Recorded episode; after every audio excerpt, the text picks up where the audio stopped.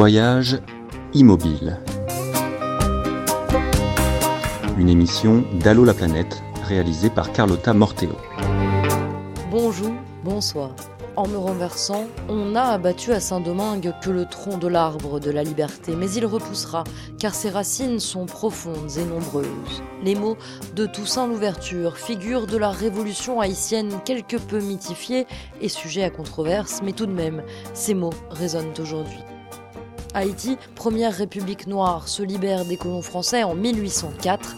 Précurseur, son indépendance, le pays la payera pendant 125 ans. Cette dette de 150 millions de francs or envers la France, Haïti s'en est-elle jamais relevée? Ce qui est sûr, c'est qu'en son sein, le pays s'est déchiré. Pouvoirs autoritaires et rébellions se sont succédés, puis ce furent les Duvalier, Papadoc en 1957, qui jusqu'en 1990 assoira une dictature pour lui et ses héritiers grâce aux escadrons de la mort, les tontons macoutes. Que feront les États-Unis? De tout temps si décisif en Haïti Que fera l'administration Biden aujourd'hui face à un pays sidéré par l'insécurité, les enlèvements, la pauvreté, la gabégie politique? Un pays dans les rues toutes les semaines pour dénoncer le retour de la dictature. Depuis que Jovenel Moïse, le président, a refusé de quitter le pouvoir à la fin de son mandat le 7 février dernier et gouverne désormais par décret.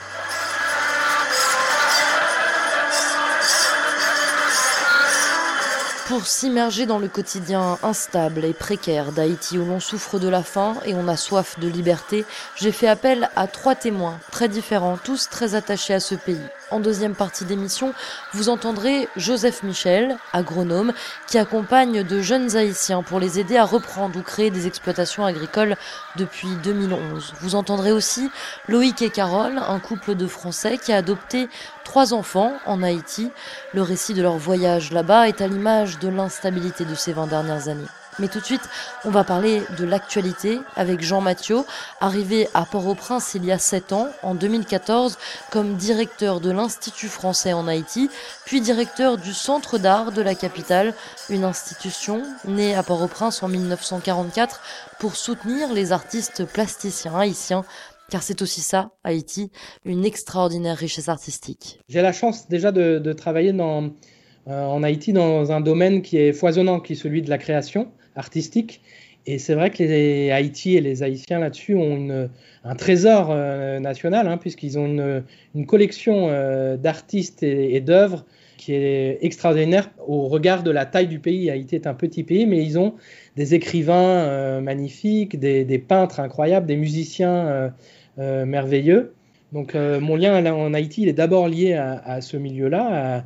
Et puis, il est ensuite, et peut-être j'aurais dû dire d'abord, lié à ma femme qui est haïtienne et à mon fils qui est franco-haïtien.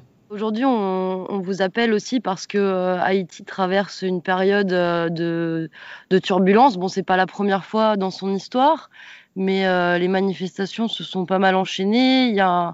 Comment est-ce que vous ressentez cette situation sur place? Alors le blocage politique, il existe quasiment depuis juillet 2018, hein, où Port-au-Prince, mais le reste du pays aussi, a connu des émeutes euh, particulièrement violentes pendant trois jours suite à la décision euh, du président, qui est toujours le même, Jovenel Moïse, d'augmenter euh, le, prix de l'essence. Et ça a suscité une vague de, de, réactions assez violentes dans le pays. Et depuis ce temps-là, l'opposition politique à Jovenel Moïse a enchaîné des blocages, des manifestations, notamment ce qu'on appelle des pays lock ici, hein, donc, des blocages du pays, qui mettent le pays dans une situation de stand-by court ou long avec des manifestations parfois violentes, etc.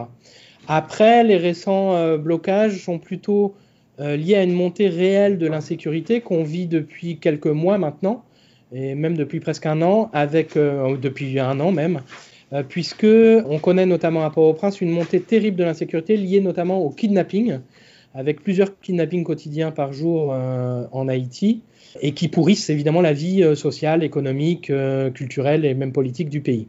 Les gangs, qui sont nombreux euh, dans le pays, on parle plus de plus d'une centaine de gangs, ont euh, petit à petit grignoté euh, leur place et malheureusement font partie du paysage quotidien maintenant en Haïti et le pouvoir en place a bien du mal à les contrecarrer et on les soupçonne même, ces gangs, d'être en accointance avec le pouvoir. Donc l'actuel président Jovenel Moïse aurait dû terminer son mandat le 7 février 2021. Lui dit que son mandat devrait s'achever le 7 février 2022. Et donc, l'ensemble de la contestation qu'on connaît maintenant depuis un mois est essentiellement sur ce débat-là. Est-ce que le président Jovenel est légitime ou pas à son poste? L'opposition dit que non. D'autre part, il faut savoir que depuis un an maintenant, Haïti n'a plus de parlement, donc plus de sénateurs, plus de députés, et que donc le président Jovenel gouverne par décret. Donc cette même opposition euh, dit sur Jovenel qu'il glisse vers une dictature euh, dans les formes, euh, gouvernant par décret et n'ayant aucun contre-pouvoir, ni parlementaire, ni judiciaire, et s'enfermant dans un discours bien solitaire et où malheureusement c'est l'insécurité qui grandit au quotidien et la pauvreté économique aussi. Du coup, concrètement, dans, votre vie de tous les jours, euh, la vie quotidienne a, changé? Vous avez plus de difficultés à vous déplacer, à vous approvisionner? Enfin, qu'est-ce que ça change dans la vie au quotidien? Bah, Ces gangs, ces manifestations, cette tension politique? Alors c'est vrai que gangs et manifestations tourmentent évidemment beaucoup la vie au quotidien soit sur les déplacements, comme vous le dites, il y a des jours où on est cantonné euh, à la maison et d'autres où on, est, euh, on, se limite uniquement à se déplacer entre le bureau et la maison. Euh, ce qui est sûr, c'est que depuis plus d'un an maintenant, la vie sociale est totalement impactée à Port-au-Prince. Les gens n'osent plus sortir le soir à cause de ces kidnappings. Et puis surtout, tout le monde est dans une paranoïa permanente, hein, parce que tout le monde est touché par ce phénomène de kidnapping. Assez peu les étrangers jusqu'à présent, même si depuis quelques jours, deux Dominicains qui participaient à un tournage d'un film euh, ici ont été kidnappés, mais c'est vrai que jusqu'à présent, il y a eu assez peu de cas de kidnapping d'étrangers. C'est beaucoup les Haïtiens qui sont kidnappés et de toute euh, origine sociale et économique, hein, des, riches, des moins riches, des plus pauvres. Il y a eu l'autre jour la fille d'une marchande de pistaches dans la rue qui a été kidnappée, une fille de 5 ans.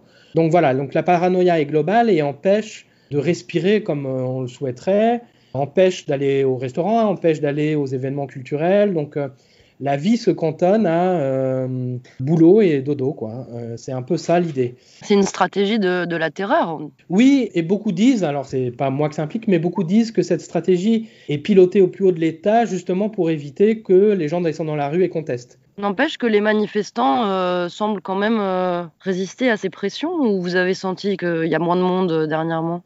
Alors, il y a eu un essoufflement au cours de l'année 2020, peut-être, sur les manifestations, même si elles étaient quand même importantes et, nombreuses. Mais après les pays LOC, euh, donc ces manifestations qui bloquaient véritablement le pays parfois pendant trois semaines, le peuple a été un petit peu essoufflé, épuisé, parce que aussi au niveau économique, il faut tenir dans la durée.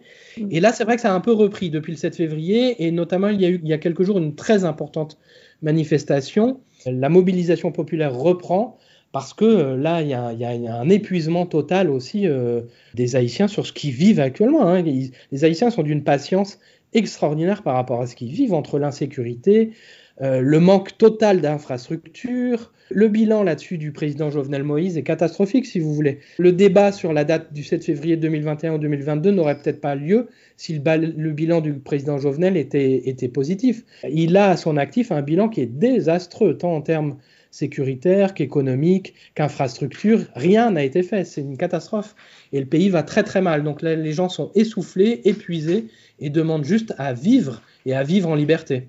Qu'est-ce qui pourrait euh, débloquer la situation selon vous? Est-ce que euh, Haïti est, et isolé Est-ce qu'il faudrait euh, plus de médiatisation, de prise de position de pays étrangers, des États-Unis euh, notamment? Les Américains euh, sont le grand gendarme hein, de la planète en général, mais en Haïti particulièrement. C'est vrai que la parole américaine pèse un, un poids extrêmement lourd ici, et c'est souvent eux qui font ou défont les présidents et les gouvernements. Il ne faut pas se voiler la face, il n'y a pas grand monde d'autres au niveau de la communauté internationale qui a ce poids aussi important malgré tout, Haïti euh, a un, besoin important de l'aide de la communauté internationale.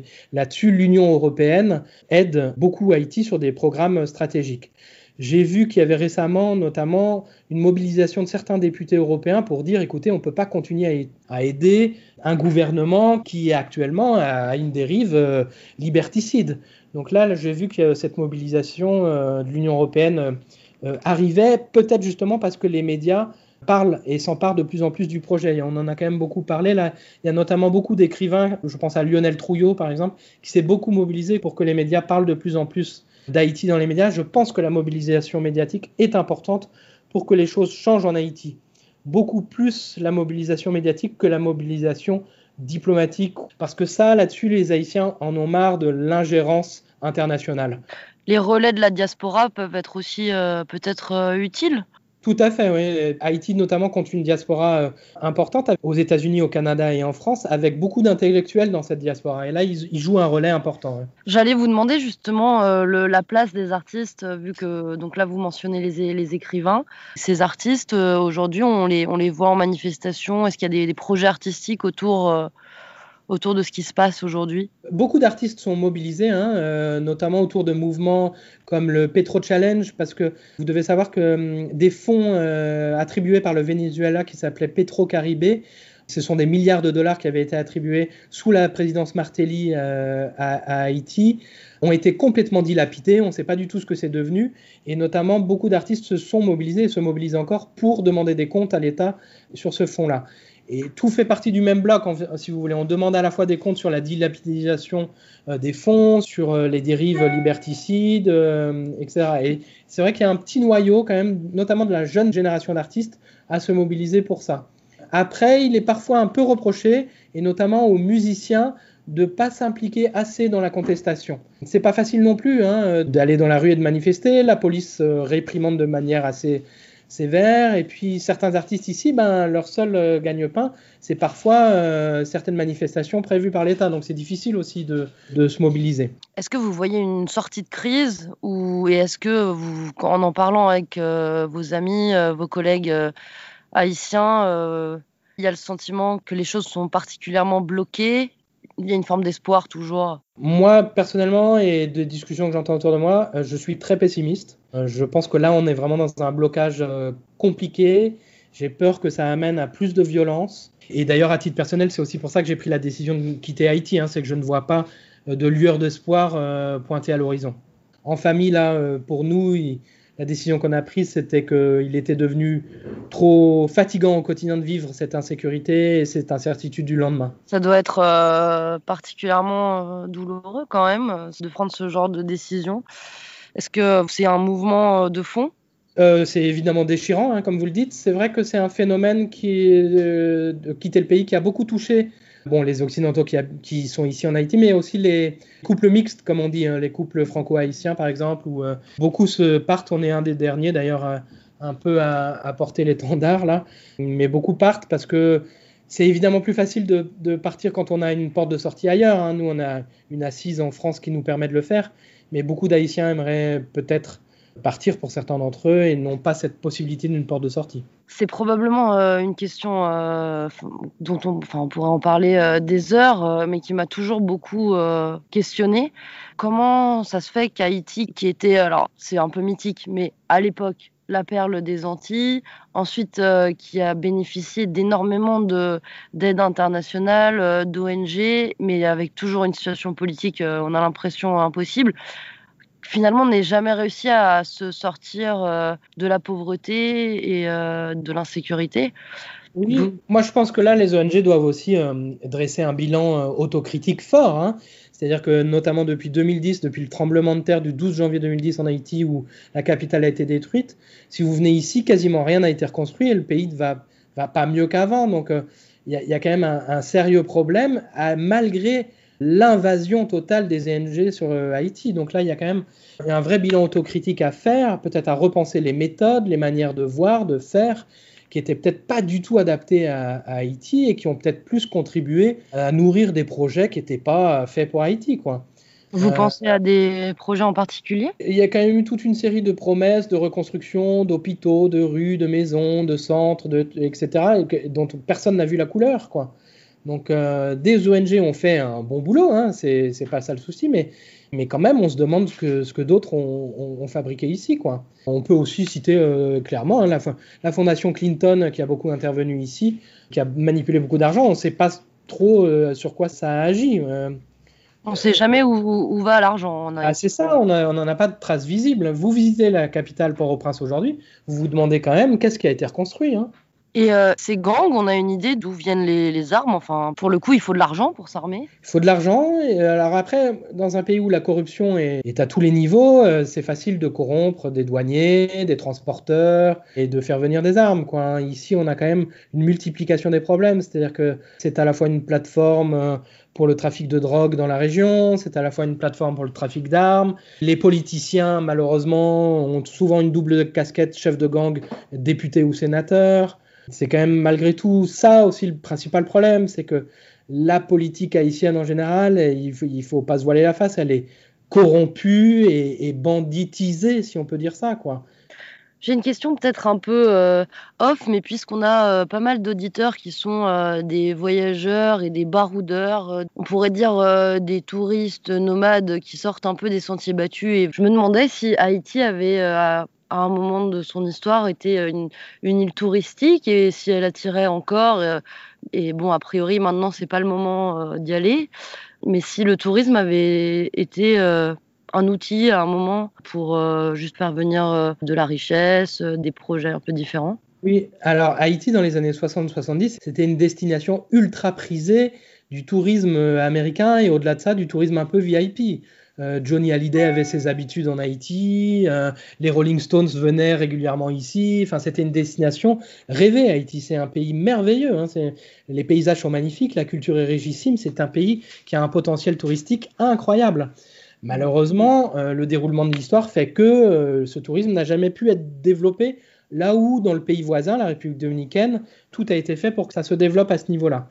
Alors, sous la présidence Martelly, euh, il y a eu un grand discours qui disait Haïti is open for tourism, etc. Et beaucoup de programmes ont été euh, lancés. Et pareil, je reviens à ce que je disais tout à l'heure, beaucoup d'argent a été brassé pour aucun résultat.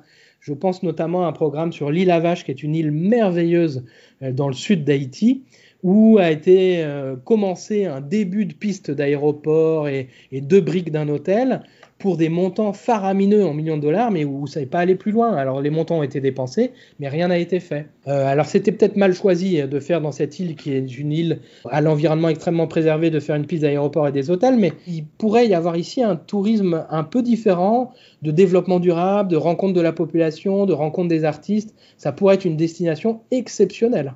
Mais il faut pour ça que la sécurité revienne et que la corruption et l'impunité euh, s'arrêtent. Haïti est un pays merveilleux hein, qui mérite bien mieux que ça. Les Haïtiens notamment méritent bien mieux que ça. Moi, c'est le cœur lourd hein, que je pars euh, d'ici.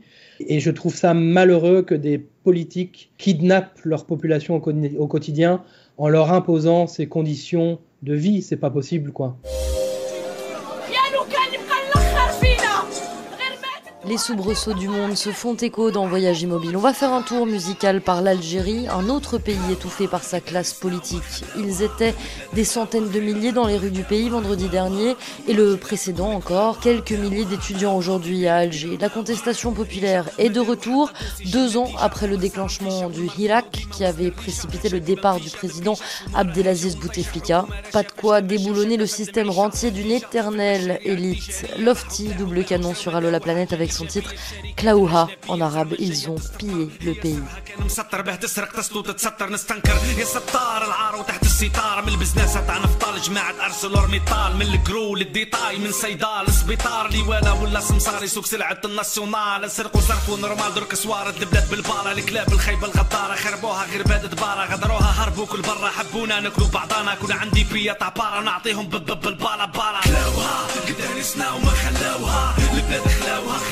خيراتها كل خداوها خواوها ولا جناس كل كواوها داوها عماوها في بير كبير رماوها كلاوها قدر يسنا وما خلاوها البلاد خلاوها خيراتها كل خداوها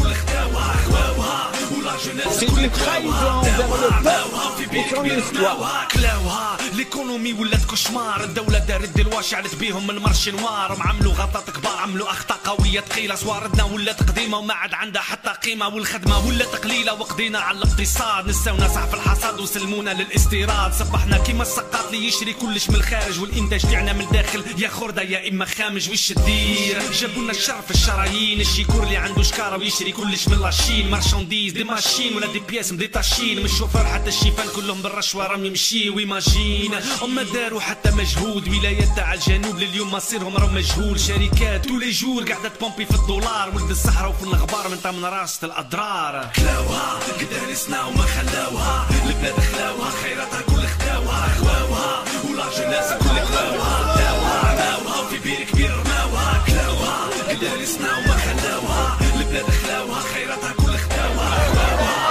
خواوها ولا جناس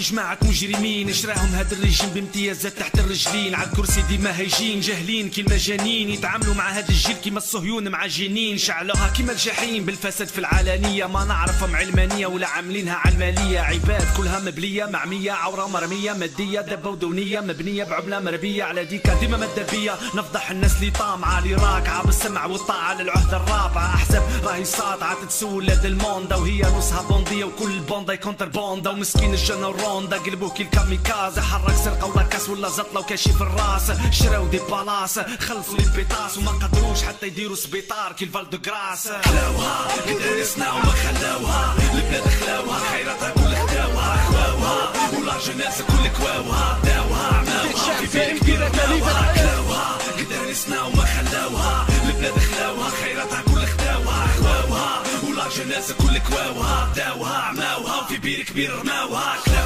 كلاوها ما قبلوش يروح الله يسال عليه ما سحقوش لا حول ولا قوه الا بالله فك العهدة الرابعة الله يرحمك يا بوتفليقة روح روح عتغدني كي نشوف لي فوتو تاعك روح تستعفى جزائر حرة ديمقراطية جزائر حرة جزائر حرة ديمقراطية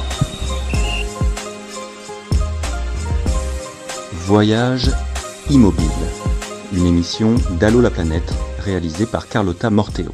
On va continuer de parler d'Haïti, où la population fatiguée par la situation du pays et inquiète des dérives dictatoriales manifestes depuis plusieurs semaines. On quitte Port-au-Prince, la capitale, pour aller près de Hinche, sur le plateau central, non loin de la frontière avec la République dominicaine. Ce voisin de l'île qui a annoncé qu'il construira une clôture de 376 km pour freiner l'immigration haïtienne et le commerce illicite. On est à une altitude de 500 à 800 mètres d'altitude avec deux saisons, une saison des pluies qui va d'avril jusqu'à septembre et puis une saison sèche de septembre jusqu'à fin mars. On est encore en saison sèche actuellement. Joseph Michel est agronome. Il accompagne des jeunes haïtiens à la sortie du lycée dans leur projet de reprise d'une exploitation ou d'une création même quand ils parviennent à trouver un terrain pour se lancer dans le maraîchage. Bananes, mangues, avocats, de quoi se nourrir et espérer se payer un avenir. La nourriture, c'est quelque chose de très important. Comme vous devez savoir, en Haïti, 60% de la population euh, ne mange pas à sa faim. Les enfants sont les premières victimes. Par exemple, dans les villages, euh, on s'aperçoit que parfois les enfants, ils ont qu'un bout de canne à sucre à, à sucer pour le soir. C'est tout, c'est leur seul repas, quoi. On aurait tendance à croire que bon, euh, c'est une île des Caraïbes, euh, tropicale, euh, donc probablement avec euh, des sols très fertiles.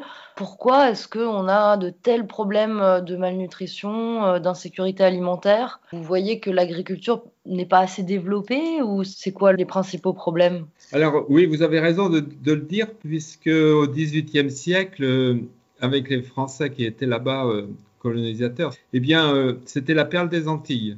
Ce qui montre qu'il y a un potentiel, il y a un potentiel euh, agronomique à- qui est encore présent. C'était également le premier exportateur de café au monde, vous voyez, au XVIIIe siècle. Donc, il y a des choses qui pourraient être faites. Alors, le, gros problème, enfin, à mon avis, c'est que d'abord, la population a beaucoup augmenté. Euh, Actuellement, on est entre 10 et 12 millions.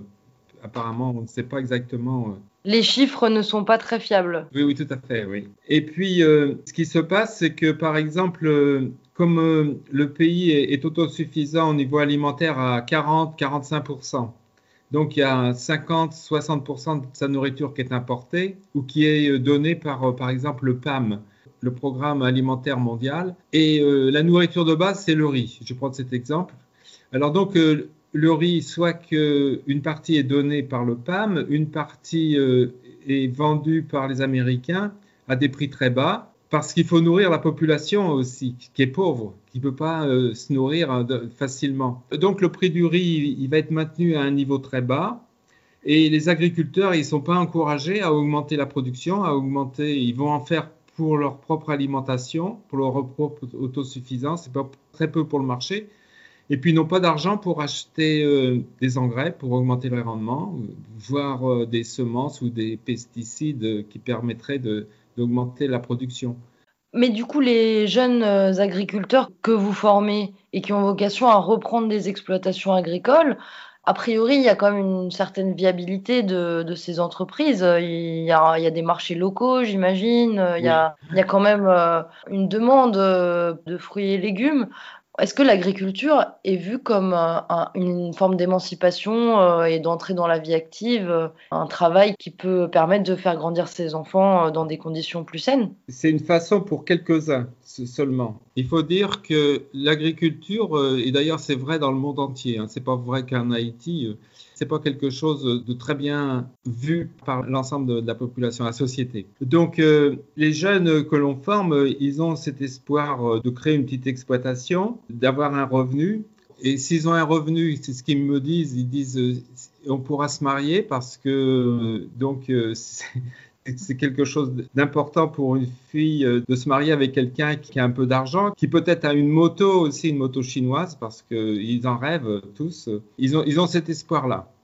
Alors bien sûr, euh, il y a des contraintes énormes. Il y a des contraintes énormes. Alors première chose, il faut trouver du financement pour euh, avoir euh, le minimum d'investissement à réaliser. Les difficultés également pour avoir des conseils techniques parce qu'il n'y a pas d'encadrement réel en Haïti. C'est-à-dire que le ministère de l'Agriculture on a l'impression que les, gens ils restent dans leur bureau calfeutrés. Nos étudiants ils disent comme ça que les gens du ministère de l'Agriculture il les voit jamais sur le terrain, quoi. Vous parlez des financements et euh, on entend bien que pour euh, monter une exploitation agricole, il faut des financements. On entend aussi quand même euh, souvent qu'en Haïti, c'est pas ce qui a manqué les financements. Il y a énormément d'argent qui a été envoyés en Haïti, que ce soit après des catastrophes naturelles ou que ce soit via des multiples ONG euh, depuis euh, maintenant des décennies, euh, si ce n'est un demi-siècle. Et on se demande comment est-ce qu'on peut faire face à un tel échec des programmes, des programmes notamment agricoles, si aujourd'hui, en vous entendant, on se dit que la population ne, peut pas se nourrir. Oui, ça c'est vrai, la population ne peut pas se nourrir avec euh, la production haïtienne, c'est évident. Peut-être que le cancer, la gangrène que connaît Haïti, c'est bien sûr la corruption. La corruption, euh, donc il y a eu effectivement beaucoup d'argent qui a été versé, notamment après le tremblement de terre de 2010. Par exemple, euh, la Croix-Rouge internationale avait reçu de l'argent pour refaire l'hôpital central de Port-au-Prince Dix ans après, l'hôpital central de Port-au-Prince, euh, eh bien, il était hors d'eau parce que le toit, la toiture et, puis euh, les murs avaient été réalisés, les ouvertures, mais il n'y avait pas de fenêtres, etc. Donc, euh, la Croix-Rouge recherchait à nouveau de l'argent pour pouvoir le terminer. Et l'exemple inverse, c'est les Taïwanais, les Chinois. Ils sont venus, eux, pour faire, je crois, des écoles à Port-au-Prince. Ils sont venus avec du matériel, avec leurs ouvriers. Et euh, deux ans après, tout, était en, fonction. Quoi. Mais euh, ils avaient la main mise euh, sur le financement et, c'est eux qui ont réalisé les investissements.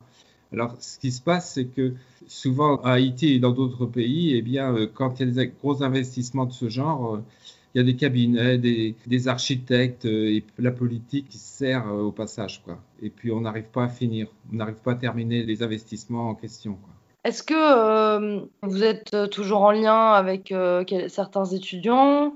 Et est-ce que vous avez un petit peu des échos de comment ça se passe pour eux actuellement puisque les cours sont un peu en suspens, les projets d'avenir aussi? Ils sont dans, dans l'expectative. C'est-à-dire, il faut reconnaître que la plupart d'entre eux, malheureusement, ils n'ont plus confiance dans leur propre pays. Il y en a même certains qui m'ont dit nos parents nous ont dit que du temps de Duvalier, on mangeait à notre faim et puis il n'y avait pas d'insécurité. Vous voyez, il y, en a, même qui, regrettent un peu cette période-là. Enfin, pas les étudiants parce qu'ils ne l'ont pas connue, les parents. Et puis, euh, il, y a, toute une partie d'entre eux qui, on peut le dire, euh, ils cherchent des opportunités pour euh, peut-être s'expatrier et travailler à l'extérieur. Et euh, je me souviens d'une promotion il y a 4-5 ans, qui est sortie à 4-5 ans. Euh, le Chili avait besoin d'ouvriers parce que ça se développe, l'agriculture se développe beaucoup au Chili. Comme il y a beaucoup d'Haïtiens qui apprennent l'espagnol un peu à l'école, comme il y a la République dominicaine qui est pas très loin, notamment, puis certains d'entre eux font des études à Cuba aussi. Il y avait 70% de la promotion qui était parti travailler. J'imagine que le projet de développement de l'association, c'est de former des Haïtiens pour qu'ils développent leur pays, puis finalement, ils s'en vont ailleurs avec leurs compétences. Eh bien oui, euh, malheureusement, euh, à partir du moment où ils ne croient plus dans leur propre pays, mais je, suis un peu pessimiste là, à vous dire tout ça. Et par exemple, je vais prendre cet exemple aussi qui, est très intéressant. Il y, a, un grand nombre d'Haïtiens qui travaillent dans les exploitations agricoles euh, en Martinique et en Guadeloupe. Il y a une station d'expérimentation qui est très intéressante, c'est le CIRAD en, en, Guadeloupe. Quand on y va, on s'arrête pour voir un petit peu les travaux qu'ils réalisent et puis si on peut éventuellement prendre des exemples qui peuvent être utiles pour Haïti, on discute avec les gens et puis on s'aperçoit que ceux qui travaillent dans les champs, ce sont souvent des Haïtiens. Ils travaillent sur des exploitations euh, modernes, on peut dire, bananeraies notamment et culture maraîchère. Et on leur dit, mais alors vous vous sentez bien en Guadeloupe euh, Ah ben on est très bien, oui, tout ça, ça va. Ça ne vous intéresserait pas de, retourner au pays et puis de faire la même chose que ce que vous faites ici? Bien sûr, ils disent euh, non. Non, on n'a plus la foi dans le pays.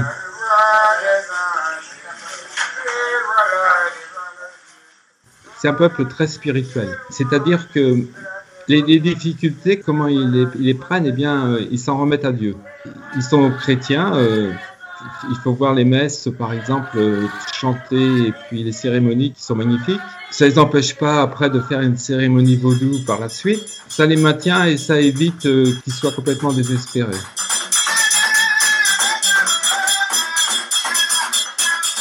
Pour finir cette émission consacrée à Haïti, je vous propose de faire la rencontre de Loïc et Carole Perron. Ils sont bretons et ont adopté trois enfants en Haïti.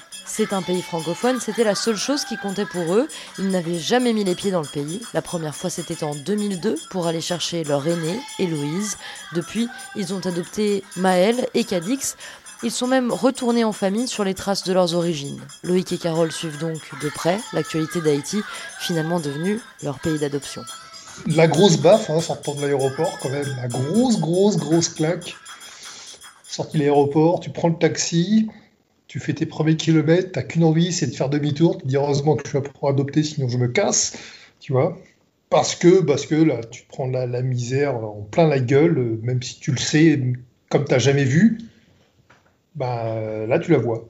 Voilà. En fait, tu la route. J'ai l'impression que les gens ils vivent pas dans des maisons. T'as l'impression que les gens vivent dans la rue. En fait. Ouais, les gens ils vivent dans la rue et puis tu, tu, regardes. Moi, je, je, regardais pas trop la route. Je regardais dans les petites ruelles sur le côté, tu vois, voir un peu comment les gens étaient.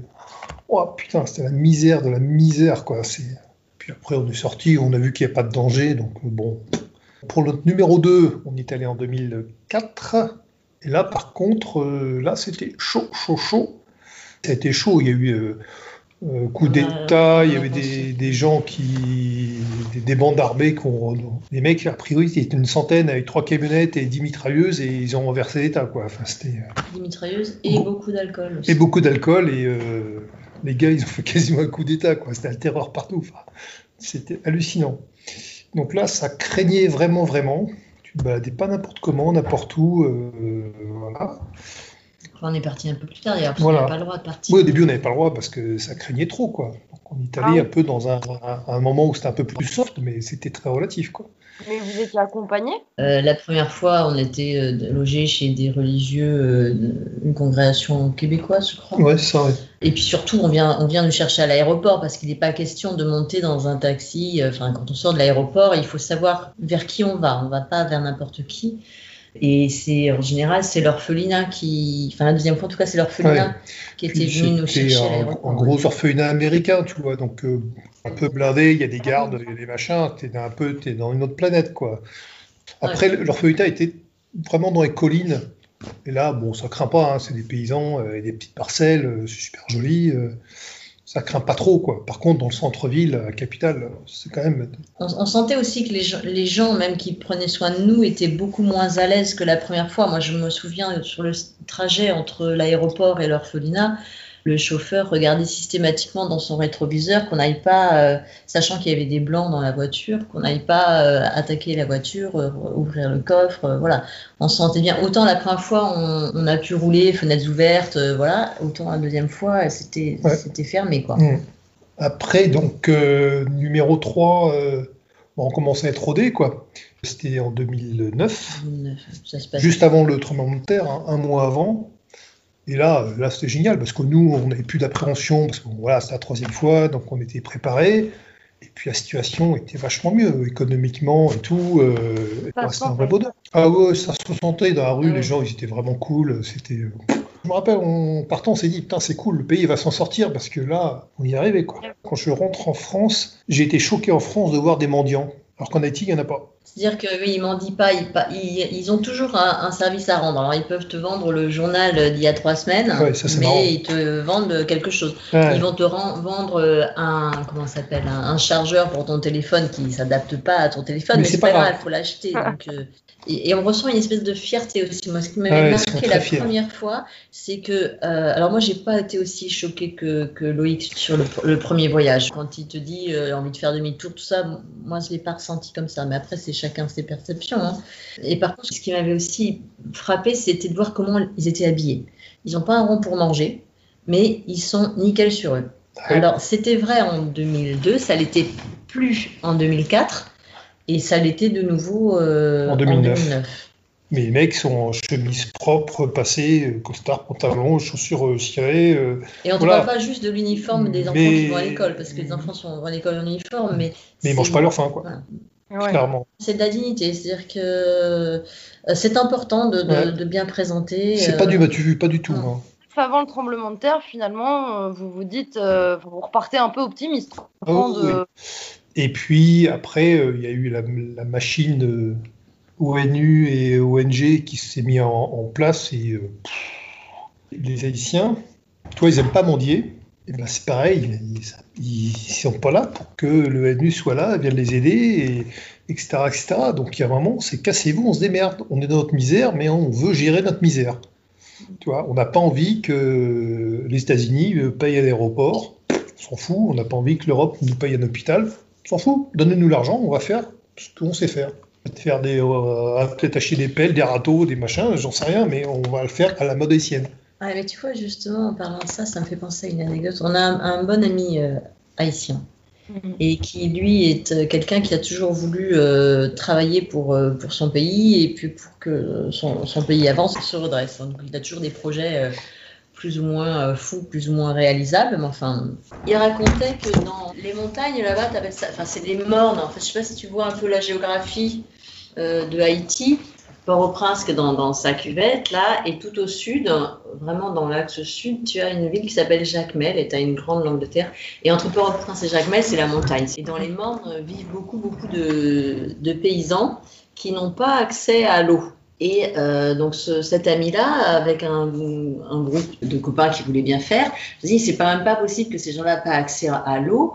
On va, les aider d'une certaine manière. Et leur, manière de les aider, c'était de leur donner de quoi construire des puits. Donc ils ont rassemblé ce, qui était nécessaire et ils ont donné dans les mornes euh, à plusieurs familles de quoi construire des puits. Et quand ils sont revenus quelques temps après, eh ben, il n'y avait toujours pas d'eau, il n'y avait toujours pas de puits.